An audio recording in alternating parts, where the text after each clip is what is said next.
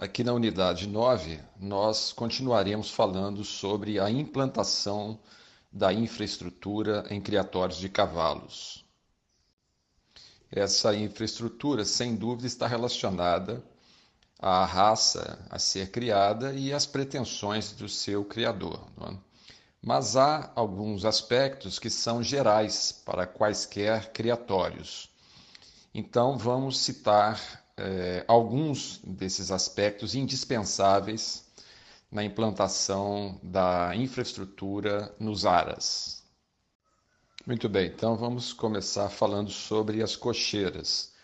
Cocheiras são aquelas estruturas que contêm eh, pavilhões com baias, onde os cavalos serão estabulados. Então, independente do, do tipo de, de criação, não importa se seja extensiva ou intensiva, as cocheiras são sempre necessárias para uma série de finalidades. Por exemplo, aqueles animais que nós temos a pretensão de mantê-los em condições estéticas e funcionais mais qualificadas precisam estar ocasionalmente sendo levados às cocheiras, mesmo que eles não permaneçam ali por períodos integrais. Nas cocheiras, os animais vão receber cuidados especiais, né? como a higiene, um complemento alimentar para que a nutrição dele seja melhor qualificada e também para facilitar o acesso ao animal que está sob uma rotina regular de treinamentos. Temos também o caso dos garanhões, que em geral ficam mais encocheirados. Né? É, é possível fazer, inclusive, cocheiras com piquetes de soltura ao redor, para que o garanhão possa revezar períodos de soltura e de confinamento, eliminando assim uh, o estresse por acúmulo de energia e ausência de liberdade.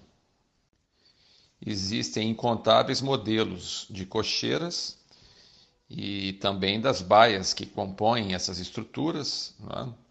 mas uh, a recomendação é que elas atendam à necessidade dos cavalos. É? Então, nós precisamos compreender que um cavalo em regime de confinamento ele está privado de uma série de condições que são vitais para a sua saúde física e mental. Então, ao construir essa estrutura, nós precisamos pensar em minimizar, ou seja, diminuir uh, a possibilidade do cavalo ser afastado das suas condições naturais. Uma das principais causas dos distúrbios que afetam é, os sistemas psicoemocional e orgânico do cavalo está relacionada a, aos efeitos causados pelo confinamento.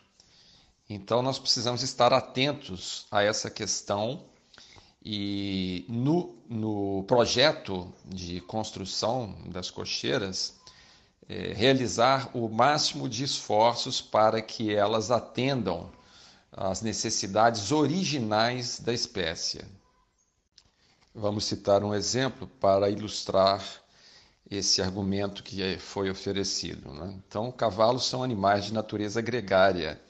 Eles vivem naturalmente em manadas, ou seja, grupamentos sociais. Então, nada pode ser mais danoso ao seu sistema psicoemocional do que o isolamento.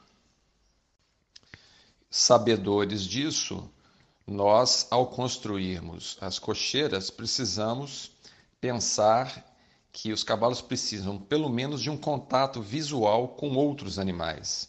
Evitar construir baias que sejam totalmente vedadas, uh, sobretudo aquelas de alvenaria, porque elas impedem esse contato visual e o cavalo fica como se fosse numa, num regime de solitária e isso vai gerar nele uma série de aflições, de estresse e provocar comportamentos e distúrbios com prejuízos incalculáveis para o indivíduo. No mesmo pavilhão de cocheiras podem ser incluídos uma série de anexos. Vamos citar alguns. A ferraduria, que é um local onde os animais passarão pelas sessões podológicas, ou seja, casqueamentos e ferrageamentos. Uh, uma selaria, local onde são guardados os equipamentos de montaria. Depósitos para feno e ração. Uh, box, utilizados para a higiene dos cavalos, né? tanto escovação quanto banho e, e um pequeno escritório, que é sempre bem-vindo para uma série de questões relacionadas à logística do criatório.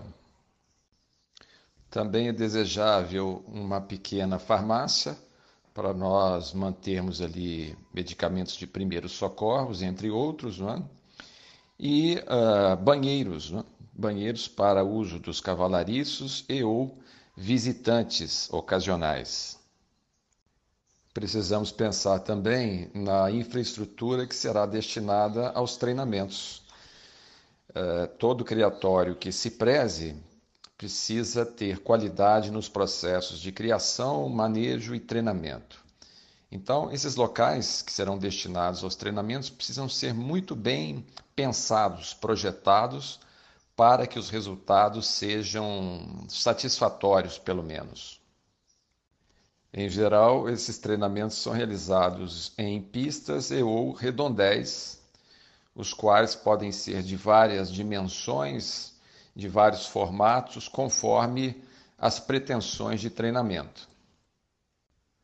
Por sua vez, essas pretensões têm íntima relação com a raça a ser criada e com as modalidades equestres que serão praticadas quando há recursos eh, disponíveis, é importantíssimo que as áreas de treinamento sejam cobertas, picadeiros, pistas, redondéis, para que as interferências climáticas não provoquem alteração nas rotinas de treinamento. Obviamente, o custo de áreas cobertas é considerável. Né? Sobretudo quando elas são de maiores dimensões.